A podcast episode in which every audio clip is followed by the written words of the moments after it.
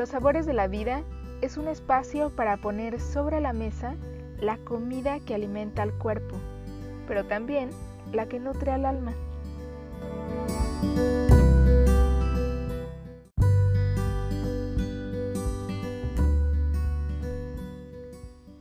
Soy Carolina Grajales y te doy la bienvenida a la primera temporada de este podcast, en donde te comparto mi experiencia acerca de la comida y su relación con los distintos aspectos de la vida.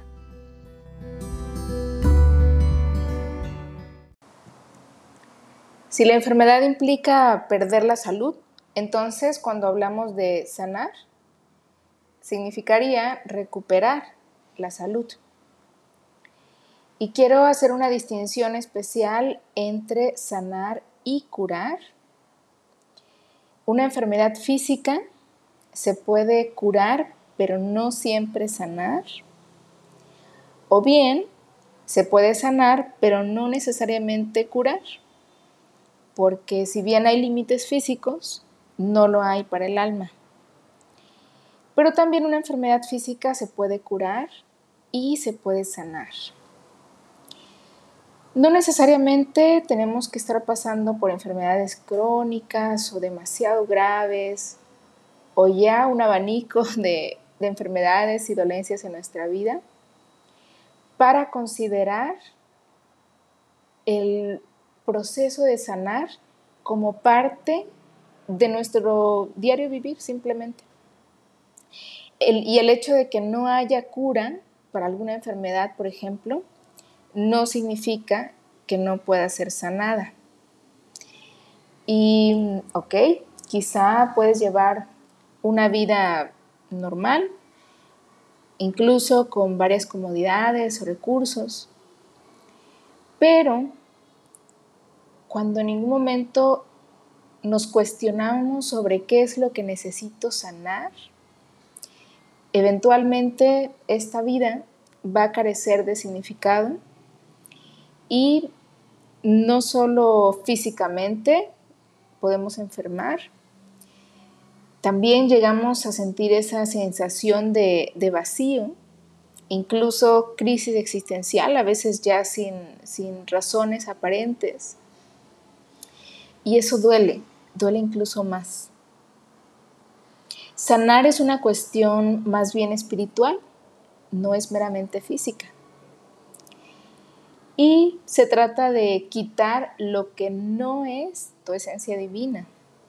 Cuando empiezas a sanar heridas, y, y, estas heridas podemos hablar no solo de la infancia, en cualquier momento de nuestra vida podemos vivir situaciones que nos generen un quiebre, una herida eh, física, emocional o que detonen alguna enfermedad que estaba ahí latente y que más bien de pronto se dan las, las condiciones para que esta semilla que ya tenía ahí mucho tiempo pues germine y se manifieste también como una enfermedad física o como problemas muy puntuales en diferentes aspectos de tu vida. Entonces, al empezar a, sanarlas, ya sea heridas internas de la mente, del corazón, eh, bloqueos, entonces va a surgir un interés genuino de vivir esa divinidad de tu esencia en la forma en que puedas hacerlo en esta vida, desde ahora. Y no necesariamente por una recompensa, sino por el amor puro e incondicional del que tuviste que echar mano para empezar a sanar. Y es que esto te llega, se te llega a ramar del corazón que tienes que compartirlo. Y ahora con los medios masivos de comunicación, redes sociales, estamos un poco más familiarizados con este tema de, de sanar, de sanación integral, sanación holística, de sanar el alma, el espíritu, el cuerpo físico, las emociones. Pero al mismo tiempo, tenemos tanta resistencia a realmente hacerlo en nuestra vida. Y entonces, si suena tan bello, tan prometedor lo que viene después de sanar, esa vida plena y feliz, libre de sufrimiento y problemas que tanto deseamos. Y si depende de ti, nadie te puede sanar. Eh, cuando hablamos de curar, bueno, hay intervención externa, hay recursos externos que, que nos permiten curar síntomas de estas enfermedades, pero sanar la causa depende solo de ti. Y si sabes que te sentirías mucho mejor si te liberas de todas esas cargas del, pasado, si, que, continúas arrastrando todos esos eh, malestares físicos, mentales, aún sabiendo todo esto, que depende de ti, que te sentirías mejor, ¿por qué no quieres sanar? A veces tienes resistencia a asumir esta responsabilidad porque sanar de raíz te hace perder algunos beneficios que obtienes de la enfermedad. Veamos cuatro ejemplos de estos beneficios. Uno, Podría ser que quieres castigar a quien te lastimó, a quien consideras la causa de este dolor interno, de estas heridas, o a las condiciones o quien sea que sea el culpable de causarte esta enfermedad física o este malestar interno. Pero ocurre este efecto natural del odio Tú te tomas el veneno esperando que le haga efecto a la otra persona. Sanar no justifica las acciones dañinas de otras personas. Sin embargo, evita que las perpetúes y que sigas en el ciclo de sufrimiento. Otro de los beneficios de por qué generamos esta resistencia a, sanar es que de alguna manera obtienes algo que tú crees firmemente que en condiciones de salud no obtendrías. ¿Te lo has preguntado alguna vez? ¿Cuál es el beneficio que obtienes? Atención, quizá, de los demás, de las personas cercanas a ti.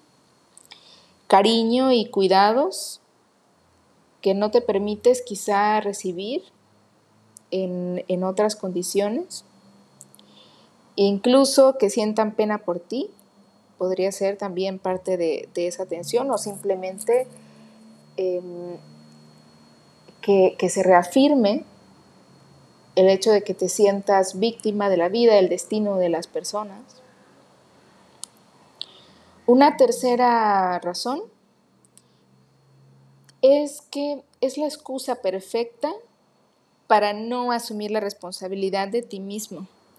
Entonces, es más fácil que alguien más o algo más siga siendo el, culpable de, de tu infelicidad en general.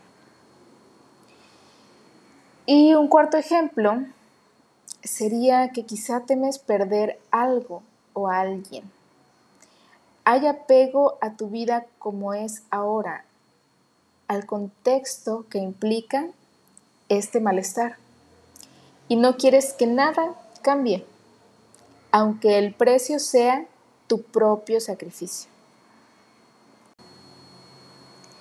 Y este miedo a perder a veces también puede ser miedo a perder el placer temporal por un beneficio permanente a largo plazo.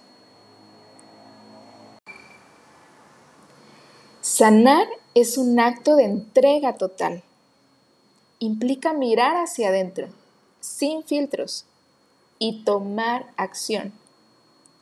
Es el camino hacia tu esencia divina, sin importar tu cultura, religión, creencias. Todos podemos reconocer que hay algo más que solo este cuerpo físico y este mundo que percibimos con los sentidos.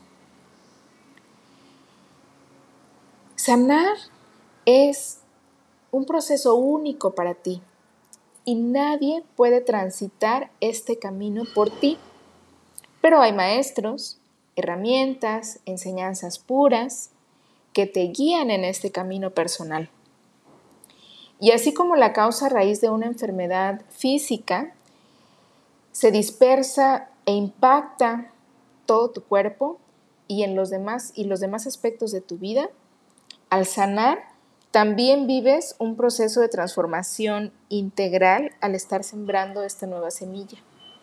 Es un proceso que implica acciones internas como el perdón, el replanteamiento de creencias sobre ti, sobre la vida, la reestructuración de actitudes, de comportamientos mentales y también acciones externas.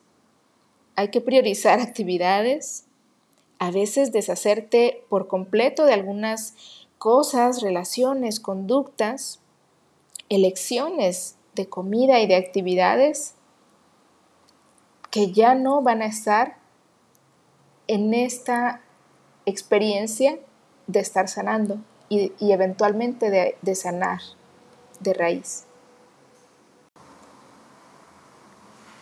Y por último, Sanar la causa raíz de enfermedades físicas, mentales y heridas emocionales no cambia todas las condiciones externas. Lo que cambia es tu forma de asumir tu vida y el sentido que le das a los placeres y al sufrimiento. No significa ausencia de dificultades, sino ausencia de las causas para que estas dificultades te lastimen o impidan tu propio crecimiento personal. Si las consecuencias en el cuerpo físico ya no se pudieron revertir, vivirás esta experiencia en paz.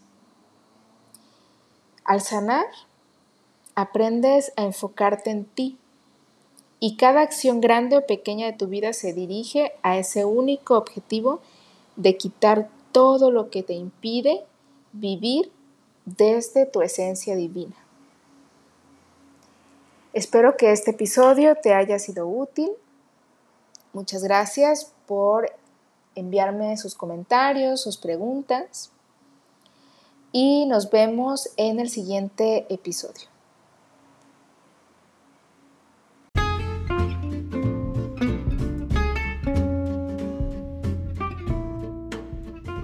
Gracias por acompañarme en esta aventura que se llama vida, con su variedad de sabores, colores y texturas. No hay nada más delicioso que crear y degustar tu propia combinación.